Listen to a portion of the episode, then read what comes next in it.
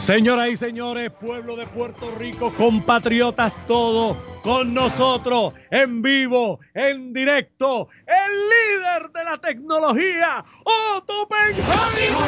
Normando en la mañana presenta Tecnología, Tecnología con Otto Oppenheimer.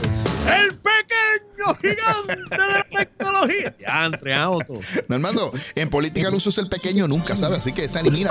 Ay, perdón. Pero dije el pequeño gigante. Está bien, está bien, está bien. Yo sé que tú sé que tú hiciste con la mejor buena fe, pero bueno. Un abrazo. Un abrazo, Oye, mi querido y hasta hermano. hay tres fotos. Sí, te voy a decir por qué tenemos noticias. Oye, fíjate que la tecnología una vez piensa que esto hasta aquí llegó y no vamos a tener más noticias esta semana, la cosa está mala, pero no. La primera tiene que ver con la política. Mira, sigue normando la manipulación de los medios de comunicación social a manera tal que recientemente un video falso que ah, reclama, entre otras cosas, que Joe Biden, cuando estaba en una campaña eleccionaria en el estado de eh, Minnesota, dijo que estaba en la Florida. Y tú sabes lo que hicieron los, los, los creativos. Manipu- manipularon el tweet y pusieron en la parte de atrás donde decía Minnesota, lo cambiaron por Tampa, Florida y el letrero, pero Normando, perfecto. Si tú ves el video, te das cuenta que el trabajo que hicieron fue uno profesional, ¿verdad? Porque tú sabes que en el caso de Donald Trump está tratando de crear, entre otras cosas, la percepción de que Joe Biden está, pues, este, senil y que Acá, Otito. Este no es el hombre que se jacta la boca diciendo fake news. Ah, pues mira, para que tú veas. ese mismo, ese mismo. Nuestro presidente favorito, ¿qué te parece? Ay. Pues mire, eh, la nota de cuidado precisamente hoy, día antes de las elecciones, es que usted sea extremadamente meticuloso. Yo usted apagaría todas las redes sociales en el día de hoy. Ignoraría todo lo que saliera porque le garantizo que 99% de lo que van a publicar los partidos en las redes sociales de hoy a mañana es mentira.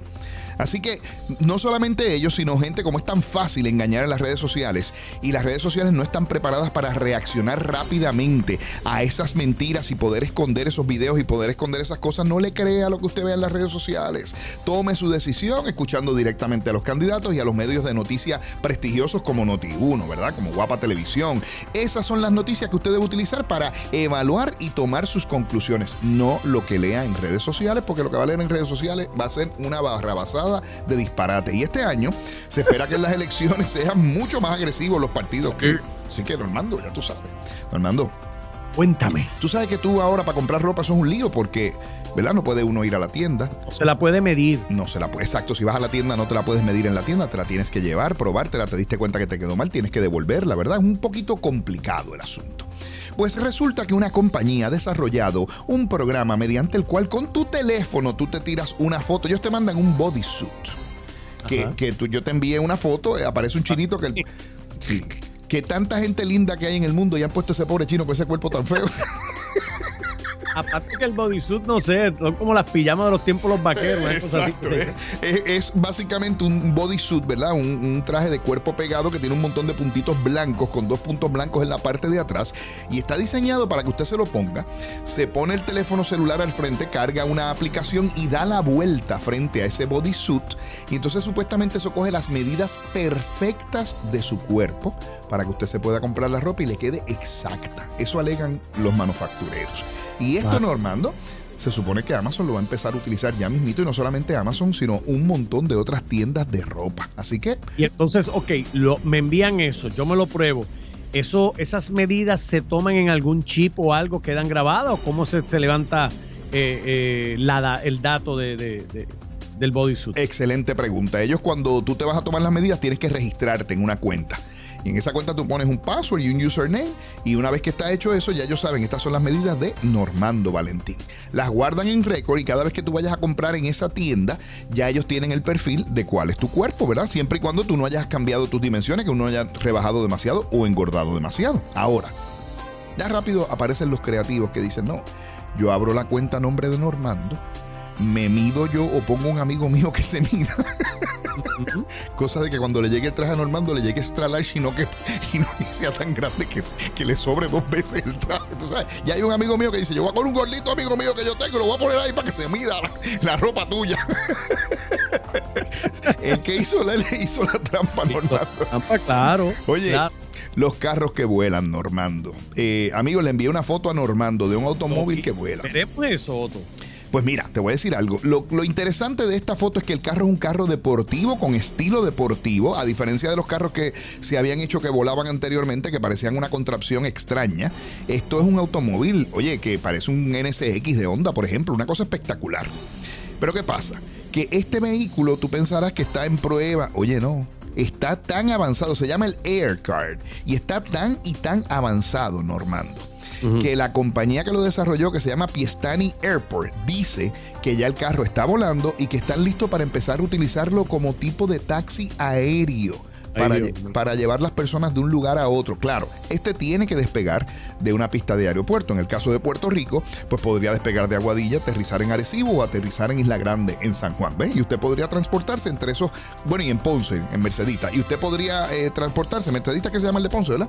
Sí, señor. usted podría transportarse entre esos cuatro puntos cardinales pero eh, eventualmente ellos piensan sacar una versión del automóvil que va a trabajar como un drone, porque este es un carro deportivo con dos alas al lado y una hélice en la parte de atrás, pero las alas se remueven muy fácilmente. Toma unos cinco minutos nada más esconder las alas y usted y te utiliza... pregunto, ok, fui de Aguadilla a Mercedita, por ejemplo, uh -huh. llegué al aeropuerto Mercedita y aterricé. Uh -huh. ¿Puedo transformar el automóvil y después seguir en la carretera y, por ejemplo, ir hasta Tuntas? Correcto, mi querido hermano. Así Ahí mismo es. El carro después funciona literalmente como tú lo acabas de describir, como un automóvil diseñado para usted poderlo utilizar posteriormente como un carro en la carretera sin ningún tipo de problema. Así dice el manufacturero que va a ser el asunto. Provisto que eso sea así, Normando, estamos hablando verdaderamente por lo que yo he visto en las diferentes publicaciones que en los próximos cinco años ya vamos a estar en estos autos. De hecho, la gente de Hyundai, que también te envié una foto, ya hicieron una alianza. Escucha esto, para que la gente de Uber y esto lo presentaron este año, la gente de Uber puede utilizar unos taxis aéreos creados por la gente de Hyundai. Y este tipo de carro, pues ya parece más un avión, tiene cuatro hélices en la parte de arriba, tiene redundancia para que si se apaga un motor, pues siga funcionando y usted no le dé miedo a ese tipo de cosas y se pueda montar en él con seguridad. Y dicen ellos que, entre otras cosas, eso ya debe estar volando para el año que viene, 2021. Dios mío, los Jetson en, en realidad. Mm, Normando, y hablando de todo, pues resulta que había el político más inteligente del mundo.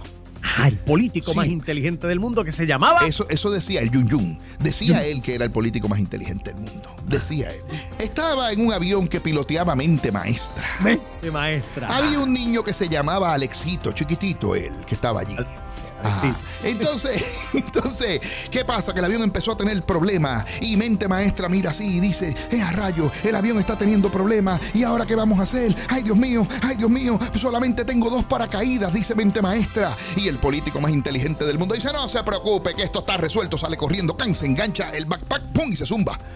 Y le dice mente maestra, bueno, Alexito, niño, yo me voy a sacrificar por ti, yo me quedo en el avión y me estrello en el avión, coge tú el único paracaídas que queda y le dice al éxito, no se preocupe, mente maestra. El político más inteligente del mundo se tiró con mi mochila. Todavía quedan dos paracaídas aquí. ¡Te quedó genial, Otto! ¡Te quedó genial! Oiga, piense antes de votar. Ay, padre, un abrazo, Otto. Nos vemos el miércoles, Normando. Por favor de Dios. Señoras y señores, acaban de escuchar ustedes a Otto Oppenheimer en el segmento de tecnología. Llévatelo, mente maestro.